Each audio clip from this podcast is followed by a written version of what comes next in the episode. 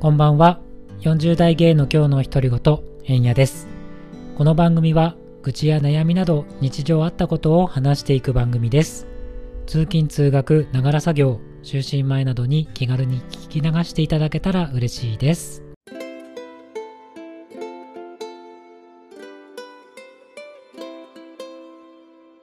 第7回目の配信ですね。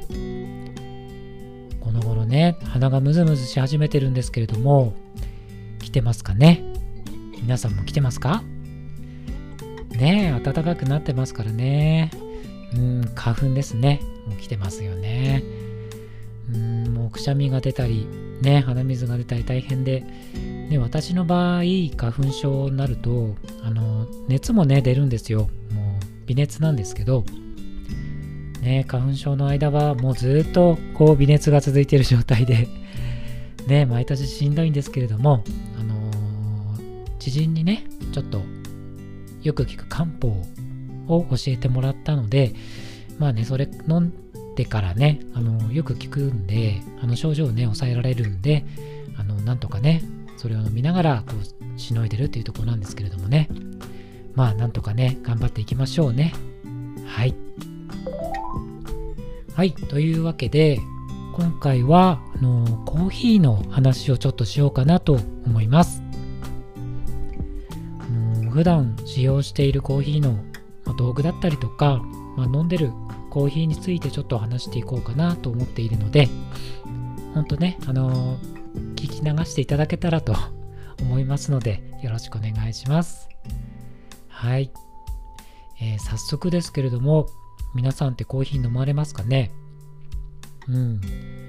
まあ苦手っていう人もね、いるかと思うんですけれども、まあそういった方はね、あの、聞き流していただけたら ね、何回言うんだっていうね、話ですけどね。はい。いやね、私も以前はあのそんなに好んで飲まなかったんですけど、飲むようになったきっかけがありまして、昔ね、そのカフェで働いていたことがあるんですよ。うん。某百貨店のあの中に入っているお店で、そのキッチンとね、ホールに入って働いてました。そのお店は、あのハンドドリップをしてあのコーヒーを出してるお店だったんですけど、まあ、そのお店のコーヒーをね、まあ、自分で入れて飲んでからそのああコーヒーって美味しいなって感じるようになってから好きになってで家でもそのハンドドリップで飲むようになりました。うん。あのねそのコーヒーをこうね入れてる間もなんかいい香りがこうしてきてそれもなんかねリラックスしてねいいんですよね。はい。まあうちで使ってたのはそのまあその辺りでよく売ってるそのプラスチックの台形型のそのドリッパーですね。はい。ま、他にもね、金属製で、うんペータペーパーフィルターがいらないものもね、こう、ありますけれどもね、まあ、ネットで検索するとよく見かけるんですけど、まあそういったものからね、まあ形も台形のものから円錐形のものだったり、結構ね、いろんな種類があると思うんですけど、まあそんなね、ドリッパーについてちょっと話したいなと思います。うん。私もね、そんなに詳しくないので、まあ、気になる方はネットで検索してみていただきたいんですけれども、まずね、そのステンレスでできているそのペーパーフィルターがいらないタイプですよね。えー、コーヒーって油分にね、うまみ成分が含まれていて、フィルターなしだとそのまま抽出できるんで、豆本来の味だったり深みのある味がコーヒーに出てね楽しめるっていうあのメリットがねあるみたいですね。うん。ですけどねちょっと掃除に手間がかかるのかなっていうイメージがありますね、うん、私もねあのー、一回そのコーヒーメーカーについてるフィルターが金属製でペーパーがいらないタイプのものを使ってたんですけどまあそれを洗うのがねもう大変でまあね粉をね そのまま 排水口に流すわけにはいかないんで私は一旦そのまあ、酸化コーナーみたいなところに捨ててからなおかつそのなんだろうフィルターに残ってる粉をペーパーフィルターで こしてから洗ってましたね。なんですごい手間をかけて洗ってたんでもうちょっとそれがね億劫になって使うのをやめてしまいました。はい。ね。まあそういうねデメリットもちょっとあったりもするんですけど、まあ、一方でねペーパードリップのタイプはまあ油分はねちょっと取れてしまうものの、まあ、そこまでねあのー、まあ深みのあるコーヒーはにはならないみたいな感じだとは思うんですけどといってもねそこまでなんか違いがわかるかって言ったら私のちょっと舌がねちょっとあんまおかしいのかもしれないですけどそんなになんか違いはないのかな。どっちかっていうとなんかその油分がない分ちょっとあっさりした感じで飲めるのかなっていうむしろなんかそっちの方が自分的にはあのいいなっていうのがあったあってはい、まあ、そっちの方をね、まあ、好んで使ってますけれどもまああと掃除がすごい楽ですよね。このポイって捨てるだけですからね。はい。まあそれもメリットですね。うんうん。まあコーヒー本来のね味味をこう楽しみたいっていう方はステンレスの方で、まあ、手軽に頼みしみたいなっていう方はペーパーフィルターの方でしょうかね。はい、まあ、あとはコスト面で言うとペーパーの場合だとそのあのペーパーを買うランニングコストがかかってしまうんですけどまあそこまで高いものでもないのでまあそんなに気にならないのかなとは思いますはいあとはあのネルドリップって言って布でできたフィルターで入れる方法もありますよね。うん。まあ、私がこの働いていたカフェではそっちのネルドリップっっていう方法で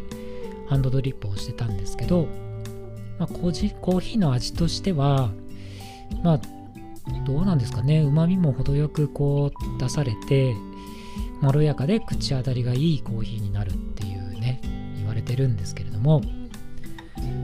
まあ、フィルターはね、その、洗って繰り返し使えるんですけど、まあ、そのね、洗う手間っていうのがやっぱりね、その、ステンレスの方のものと一緒で、やっぱりね、その、すぐ気が手軽にこう捨てられないっていうのがあって、洗う方法っていうのと、あとその保管もきちんとしないと、ね、衛生面でね、ちょっと問題が出てきちゃったりするんで、その私が働いていたお店ではよく洗ってからタッパーに水を入れてそこにそのフィルターを入れて保管してました。冷蔵庫に入れて保管してました。はい。まあ多分カビが生えないようにとか多分そういうところだと思うんですけど、うん、結構ね手間をかけてこう管理してましたね。はい。とねまあねいろいろありますけれどもやっぱりね楽に楽しみたいっていう方は私のようにねこのペーパードリップでね あの使ってあのコーヒーをね楽しんでもらえたらなと思いますのではい。であとは形もですねいろいろありますよねまあいろいろって言ってもその台形のタイプとあと円錐形のタイプですよねうん私は円錐形のものを使ってるんですけど、まあ、こっちはねなんか味としてはね、そんなに大差がないなって思ってます。はい。形に対しては。はい。まあ、ただ、その円錐形の方は、ペーパーがお店に売ってないことが多いんで、ネットで購入してました。まあね、形がね、どっちでもいいよっていう場合は、まあ、台形の方がおすすめですね。はい。ここまでね、ドリッパーの話をしたんですけど、実はね、最近使ってないんですよ、ドリッパー。はい。話しておいてなんですけど、なんかね、カフェインの取りすぎ問題ですよね。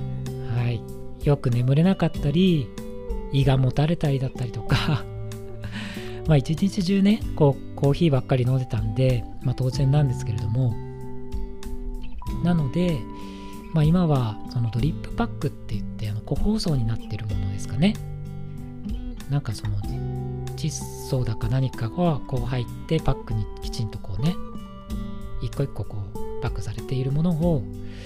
12杯1日12杯ですね。ぐらいで、まあ、時間もまあお昼の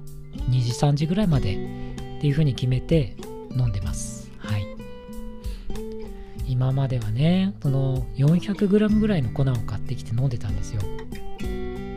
でもそのあまり飲まなくなってからその消費がね追いつかなくてそのやっぱりね時間が経つと粉もね酸化してってどんどんこう味が悪くなったりするんですよ。で結局飲みきれなかったりしちゃってうんなんかもったいないなっていうふうに思って今はその個包装されているパックにこう移行しつつあります。はい。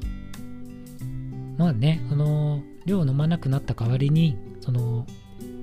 パックでいろんな豆が入ったセットになってるものだったりとかっていうのを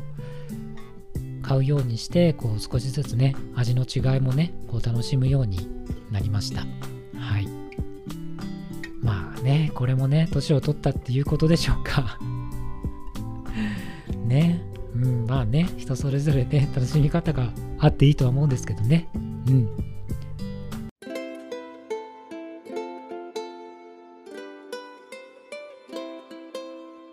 はい。とね自分にね言い聞かせたところで、まあ、今回は、まあ、この辺で終わりたいと思いますここまでお聴きいただきありがとうございました概要欄に TwitterX のアカウントお問い合わせ先を載せてますので愚痴や悩み事トークテーマなど気軽にお送りいただけると嬉しいですそれではまた次回の配信でお会いしましょう。えんやでした。バイバーイ。